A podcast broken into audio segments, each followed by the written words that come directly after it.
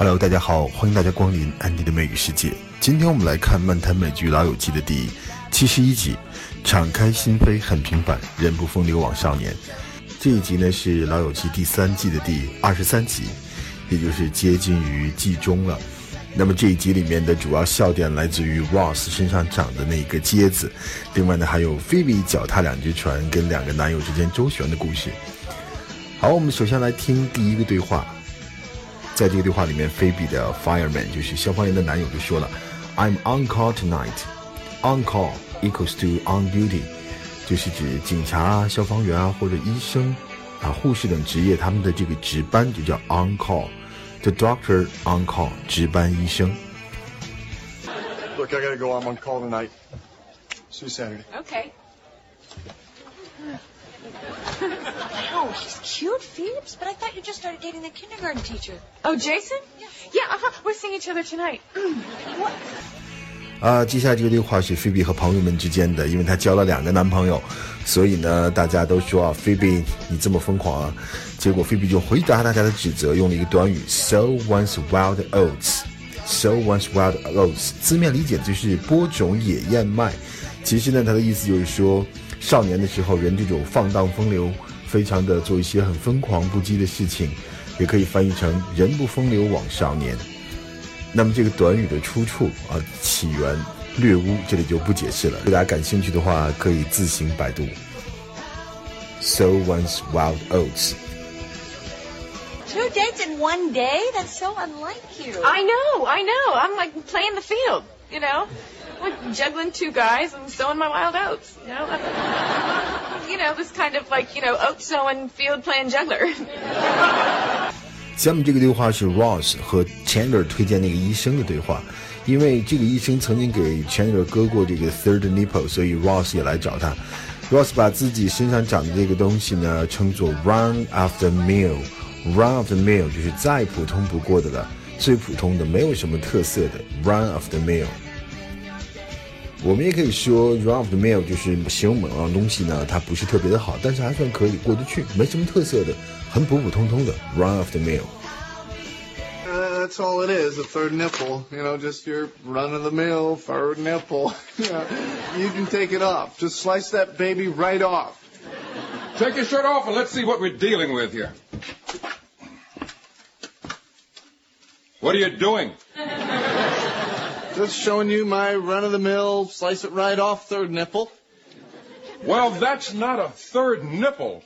First of all, it's on your ass. Well, then what is it? Wait a minute. Hold it. Jansen, will you come in here a moment? I'm with Hamilton. He's good with weird things. Bring him in too. 在这个场景里面，Ross 的医生请来了一大堆医生来给 Ross 会诊，因为他不知道 Ross 这个东西长得到底是什么。医生坦言说：“I'm stumped, I'm stumped, be stumped 就等于 got stumped，被难住了，被难倒了。I'm stumped, you got me，我被难住了，不知道该怎么办好了。 You know, I have dinner plans. Thank you so much for coming on such a short notice. Ladies and gentlemen, I've, I've been practicing medicine for 23 years and I'm stumped. 下面这个对话是菲比和男友 Vince 分手的时候，她其实发现这个 fireman 男友其实相当的感情细腻，他而且认为菲比就是自己的 soul mate，是自己的倾诉对象，可以 open up to 菲比，open up to somebody，向某人倾诉，对某人打开心扉。比如这样一个例句：You tend not to open up to your partner, and you often complain that you are distant. 你不会向伴伴侣敞开你的心扉，所以他们常常抱怨你呢疏远冷漠。Open up to somebody，敞开心扉。 So what's up? Um, wow. This, this isn't gonna be easy. Um, I don't think we should see each other anymore. Uh huh. Good deal. I'm sorry. No, no, it's okay. It's just that uh, I thought we had something pretty special here, and you know, I, I felt like you were someone I could finally open up to, and that there's so much in me I haven't shared with you yet. Oh, my God, I didn't know you were so. I'm sorry, I can't talk. I'm gonna go write in my journal.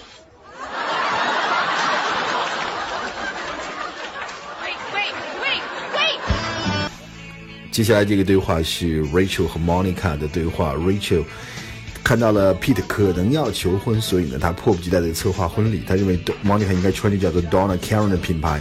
Donna Karen 啊，就是美国著名的设计师唐纳凯兰。那么他还有一个下属的品牌，更适合于年轻人，叫做 Donna Karen New York，也就是我们常讲的 DKNY。Hi, OK, don't be mad at me, but I couldn't resist. Brides magazine? Yes, and I know that you said you would say no if he asked you, but I'm sorry. How great would you look walking down the aisle in this Donna Karan? oh, you so would. Oh, you should get that anyway. 最后呢，看到这个对话是 Ross 病急乱投医，他找了一个 Guru 来看病。什么东西是 guru 呢？就是指印度教里面的宗师。那我们听到这段对话就知道这个 guru 有多么的不靠谱。 You must be Ross. Hi. I am Guru Saj. Listen, I gotta tell you, I've, I've never been to a guru before, so. Well, relax. If it makes you feel any better, I've attended some of the finest medical schools in Central America. Well then, let's take a look at the skin abnormality of yours. Come on, have a seat. Uh, uh, uh-huh, as I suspected. It's a kundus. 好，这就是今天的《漫谈老友记》这一集也是非常有意思。Ross 屁股上长的那个痣呢，创造了很多的笑料。那么《老友记》实际当中，个人认为比较精彩的第三季也就即将画上句号了， 还有两期。好，我们下期再见，拜拜。